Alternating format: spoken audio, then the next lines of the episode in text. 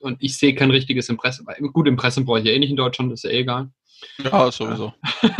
Datenschutz, Impressum, Cookie, es kannst genau. ja alles. Achtung, Ironie, kannst ja alles. kannst du wichtig nicht umsetzen. Wie du online genug Gewinn machst oder wie du optimal in den E-Commerce startest. Das und mehr zeigen wir dir hier im Commerce or Die Podcast. Mit freundlicher Unterstützung der HDI.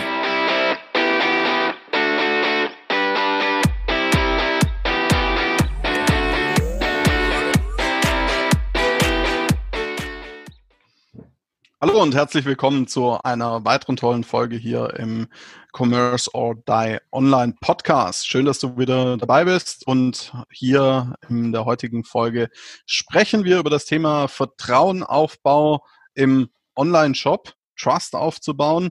Und mit mir dabei ist die liebe Steffi, Stefanie Ruderer und äh, der nicht so liebe Maurice Emberger. ähm, schön, dass ihr da seid. Zumindest, dass du da bist, Steffi. Und, Gerne doch.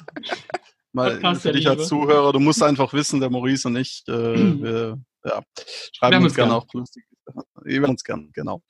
Du hast gut ausgedrückt. Ja, ähm, wir sprechen heute, wie gesagt, über das Thema Vertrauen aufbauen im Online-Shop. Und äh, liebe Steffi, was sollte man denn einfach beachten, wenn man Vertrauen aufbauen will im Online-Shop? Worauf muss man achten? Äh, an welchen Stellschrauben kann man drehen? Ja, gute Frage, Aaron. Da gibt's ähm, ein paar Punkte, die tatsächlich auf, auf alle Shops zutreffen. Das geht schon mal los. Ähm, der Shop sollte funktionieren. Hört sich lustig an, ja, es ist aber tatsächlich, es kommt immer wieder vor, dass ein Shop online geht, denkt man, ja, super, jetzt habe ich alles, alles fertig und dann geht ein Kunde drauf, uh, Zahlungsart geht nicht oder keine Ahnung, Warenkorb funktioniert nicht. Ja. Dann natürlich sollte eine Telefonnummer geben oder mindestens, sagen wir wirklich mindestens eine E-Mail-Adresse, wo sich ein Kunde hinwenden kann, wenn es ein Problem gibt. Mhm. Am besten ist die überall einsehbar, also vor allen Dingen natürlich im Bestellprozess. Da ist sie ja meistens am wichtigsten, weil da oft auch die meisten Fehler auftauchen. Ähm, kann man darüber streiten, ob es eine Handynummer sein darf oder ob es eine Festnetznummer sein muss. Also das, ja, 50-50, die einen sagen, ja, Handynummer reicht. Ich persönlich bin eher immer ein Fan von der Festnetznummer, weil ich weiß oder weiß einfach seriöser wirkt. Ja, eindeutig. Auf jeden Fall, ja. Aber also, heutzutage geht der Trend doch auch oft zu den mobilen Nummern oder teilweise virtuellen Nummern. Gibt ja alle schon. Also. Die ja. Festmobilnummer. Die, Fest die Festmobilnummer, ja, genau. Ja. Also ich denke, es ist auch ein bisschen klientelabhängig. Habe ich jetzt ein älteres Klientel, ähm, werden die definitiv nicht auf eine Handynummer anrufen. Also ich sag mal, ich habe mein Festnetztelefon noch für meine Oma. Die ruft da an. Das ist einfach so. Die ruft nicht auf dem Handy an, sondern die ruft altmodisch auf dem Festnetz an. Und das ist auch einfach, wie gesagt, wer ist meine Target Group? Bei mir ist das Gleiche. Also ein paar Kunden rufen nur auf dem Festnetz an, alle anderen auf dem Handy, aber für die habe ich Festnetz. Richtig. Deswegen vielleicht auch beides anbieten. Äh, sollte auch nicht schaden. Äh, aber ich sehe es wie du. Also wenn eine Nummer nicht da ist und ich sehe kein richtiges Impressum, gut, Impressum brauche ich ja eh nicht in Deutschland, ist ja eh egal. Ja, sowieso. Datenschutz, Impressum, Cookie, es kannst genau. ja alles. Achtung, Ironie, kannst ja alles. kannst du wichtig nicht umsetzen. Genau, also, um, nein, natürlich. Also, sonst immer alle Tipps umsetzen, die wir geben, aber jetzt das mit dem Impressum, Datenschutz genau. und so nicht. Also, wenn das Impressum nicht passt, ich gucke mir, wenn ich einen Shop nicht kenne, immer erstmal ins Impressum. Ich gucke, wo sitzt diese, ja. dieser Shop. Du bist und so einer. Ich jetzt, bin so einer, definitiv. Ja, Absolut. Ich bin so, so ein Prüfer. Ja, also wenn mir, wenn, wenn ich jetzt sage, hm, okay, das sieht irgendwie komisch aus, oder auch die Firma ist irgendwie eine LTD oder irgendwie sowas, kriege ich schon ein bisschen Bauchweh. Ja, also da weiß ich nicht so ganz mit, mit Sitz nicht in Deutschland, das ist mir alles irgendwie, dann gehe ich doch lieber woanders hin. Ja, mache ich ganz genauso. Vor allem gibt es so viele Fake-Angebote heutzutage schon. Genau, richtig. Wie, welche, welche versteckt oder welche Dinge sollte man denn beim Thema Vertrauensaufbau im Auge behalten, die vielleicht jetzt nicht so offensichtlich sind? Also zum Beispiel im Checkout-Prozess, also im Bestellprozess. Was spielt denn da vielleicht noch eine Rolle über das, die schon genannten Punkte heraus? Und vor allem, was hat man vielleicht nicht so im Auge?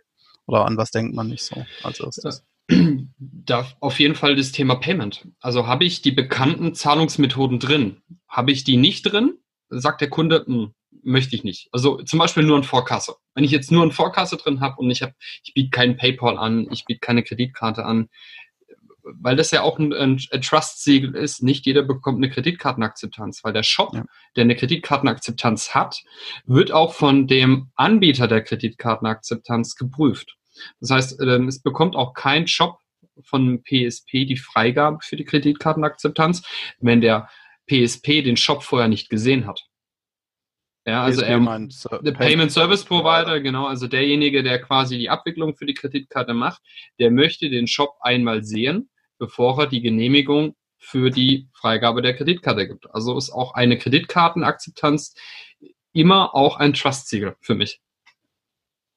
Das Inwiefern zahlen sich, Steffi, denn solche Maßnahmen? Also was bringt mir das? Kriege ich dadurch mehr Umsatz? Also durch dieses ganze Vertrauensaufbauen, was, was habe ich denn da davon eigentlich? Ja, auf alle Fälle mehr Umsatz und hatten ja jetzt auch schon eine Folge über die Customer Lifetime Value. Wenn natürlich Vertrauen da ist, ist es auch leichter, einen Kunden zu einem wiederkehrenden Kunden zu machen. Mhm. Sehr gut. Ja. Da, äh, also wenn dich da mehr interessiert, hör dir auch die Folge zum Thema Customer Lifetime Value an. Sehr viele Tipps drin, sehr spannendes Thema und sehr wichtiges Thema vor allem. Und ähm, ja, Steffi, welche Unterschiede sollte man denn im Trust-Aufbau machen in der Mobilversion und in der Desktop-Version? Also in der Nicht-Mobil-Version? Ja, also wie gesagt, ich wiederhole es nochmal, der Shop sollte funktionieren, das, das ist Punkt eins. Denn oft gibt es ja auch eine separate Desktop, separate Mobilversion. Da ist natürlich auch das Abtesten dementsprechend aufwendiger. Ansonsten natürlich die Platzierung der Kontaktinformationen ist natürlich auch geräteabhängig. Weil mobil hat man ja nur eine gewisse ja, Höhe vom Bildschirm oder Breite. Und da sollte im besten Fall die Kontaktinformation dann schon mit drauf sein. Also man sollte nicht erst ewig scrollen müssen oder vielleicht sogar noch da noch suchen müssen, dass es in mhm. irgendeinem Punkt ist, der gar nicht so eindeutig bezahlt ist. Also habe ich alles schon, schon gesehen. Ähm, ja, ansonsten ist natürlich auch zum Beispiel die Navigation ein Vertrauensmerkmal. Je, mhm. je besser man sich in einem, in einem Shop zurechtfindet, desto ja, angenehmer ist es ja für, die, für den Kunden. Man, das kann man auch schön auf, auf den Offline-Verkauf mhm. projizieren. Wenn man jetzt in einen, in einen, Laden reingeht, wenn man, wenn, wenn man sieht, ich denke da jetzt gerade an, ähm, an das Real, eine riesige Ladenfläche, ich suche da jedes Mal dumm und mhm. dämlich. ähm, Gehe ich in einen kleineren Laden rein, habe ich alles schön im Überblick und denke mir, ah ja, da muss, da muss, muss ich hin. Das will mhm. ich haben. Und das gleiche Prinzip kann man natürlich auch für den Shop umsetzen. Sich über, überlegen, was ist für die, für die Kunden wichtig, auch welche Begriffe sind für den, für den Kunden wichtig. Mhm. Wenn ich jetzt Begriff A habe, weiß er dann, was ich damit meine. Ähm, kommt er dann auch, auch dahin oder wie oft muss er, muss er klicken? Geht es auch zügig? Das sind alles Punkte, wo man gar nicht am Anfang denkt, dass es ein Vertrauensaufbau ist. Ja. Das ist der Tracking jetzt auch wieder eine Option, um das dann wieder zu optimieren und den Trust dann auch wieder dauerhaft zu erhöhen. Genau, ja. Also wo, wo geht er mit der Maus hin? Da gibt es ja auch schöne Tools, um wirklich zu prüfen, was macht er auf meiner Seite, wo fährt er mit der Maus hin und ähm, wo bleibt er auch länger stehen mit der Maus, weil viele Kunden lesen da, wo die Maus hingeht. Das ist auch ganz spannend. Also das ist, kennt man von sich vielleicht selber auch. Wenn man was liest, fährt man da witzigerweise mit der Maus hin, obwohl man da eigentlich gar nichts klicken kann. Also auch das kann man dadurch ein bisschen tracken. Ähm, Steffi, die Über uns Seite ist ja, glaube ich, auch so ein ganz wichtiger Punkt, so um auch ein bisschen Trust aufzubauen oder nicht nur ein bisschen, sogar vielleicht ganz viel. Bilder vielleicht von mir als kann man kann man sich jetzt jetzt darüber, darüber streiten. Ich natürlich vor ein paar Jahren hatte der Shop eine über uns Seite, ist klar. Da hat man sich vorgestellt, mhm. das ganze Team vorgestellt, die, die Firmenphilosophie vorgestellt. Ähm, Ob es heutzutage noch so wichtig ist, muss ich sagen, würde ich gar nicht mehr äh, sagen, weil Social Media immer, immer wichtiger ist. Und je persönlicher man sich auf Social Media präsentiert, wenn, man muss ja auch immer die Kanäle betrachten, wo kommen meine Kunden her. Wenn natürlich viel von Social Media kommen, ist die Übungsseite vielleicht gar nicht mehr so wichtig, weil die eh schon alles wissen. Aber ist Social Media nicht einfach eine große Über uns Seite? So kann man sagen, ja. Im Grunde, ja, aber ich, ich ich sehe über uns Seite als eben Link Ja, ja, über uns ja. Im, in der Shop-Navigation irgendwo ganz Ja. in der Fußzeile, da ist es ja meistens. Und die ist erfahrungsgemäß gar nicht mehr so wichtig, Ja, weil eben, eben Social Media diesen Part fast schon über- übernimmt, ja. Äh, Aber das ist, wie, wie, du, wie du richtig sagst, also das ist die, das ist die, ich nenne es jetzt einfach mal die große über uns Seite, wie wir, äh, drauf, ja. wo, wo ich ganz viel über mich habe. Ich denke, es ist auch wichtig, wie ich auf Social Media kommuniziere, dass ich es nicht übertreibe. Also, wer kennt sie nicht? Man geht in Facebook und hier, wir haben schon eine Million Online-Shops online gebracht. Wir bringen auch dich ganz groß raus. Komm zu uns, äh, diese, diese Marktschreier-Typen, die einfach wirklich Ja, die Null Trust aufbauen. Men- Menschen, die es einfach generell übertreiben. Genau. Also ich, Ja. ich, Ja. ich denke, da muss es auch einfach so natürlicher Vertrauensaufbau auf der großen Über uns Seite, nenne ich es jetzt einfach mal. Wir haben ein neues Wort, die große Über uns Seite ist das neue Social Media. Schon wieder das neue heute Sollten wir uns patentieren lassen. Fände ich gut. Die neue Ähm, über uns Seite. Die neue Über uns Seite. Ja, ich denke, das ist ganz wichtig. Das heißt, wie kommuniziere ich vertrauensvoll über meine Social Media Plattform? Und dann ist ja auch wieder die Werbeding-Maßnahme, die Werbeding-Strategie. Ich bin schon wieder bei Werbeding. Ich finde es geil. Habe ich das auch Maurice hat ein neues hab- Wort kreiert. neues Werbeting. Wort. Werbeting. Und zwar ist es aus Werbeting. Werb Werbung und Marketing, ist das Ja. Werbeting. Ja, Ja. Ich, ich verknüpfe die zwei Worte und mache daraus. Werbeting. Ich finde das Wahnsinn. super. So, schreibt mal ein Ähm, Buch drüber. Mit Tofu. Über Mo ähm, Maurice seine Ausschweifung. Also ist es doch auch eine Marketingstrategie, mein Social Media und meine große Über uns Seite dadurch dann wieder das Vertrauen des Kunden zu gewinnen. Also nicht nur durch Ja. den Shop selber. Das ist ja auch, wie Ama- Amazon hat das doch am Anfang doch auch gemacht. Wer kennt noch die Ameisen, die durchs Bild gelaufen sind? Ja, selbstverständlich. Natürlich. So, ja, und das war doch im Grunde nichts anderes. Da gab es diese große, das war die große Über uns Seite damals im Fernsehen. Die Ameisen, äh, die die Bücher hin und her geschubst haben, die dann über das Wort Amazon gekrabbelt sind. Und, und so hat Amazon, äh, Amazon Trust aufgebaut. Ja, und, und so, das muss ich heute eigentlich nur transportieren.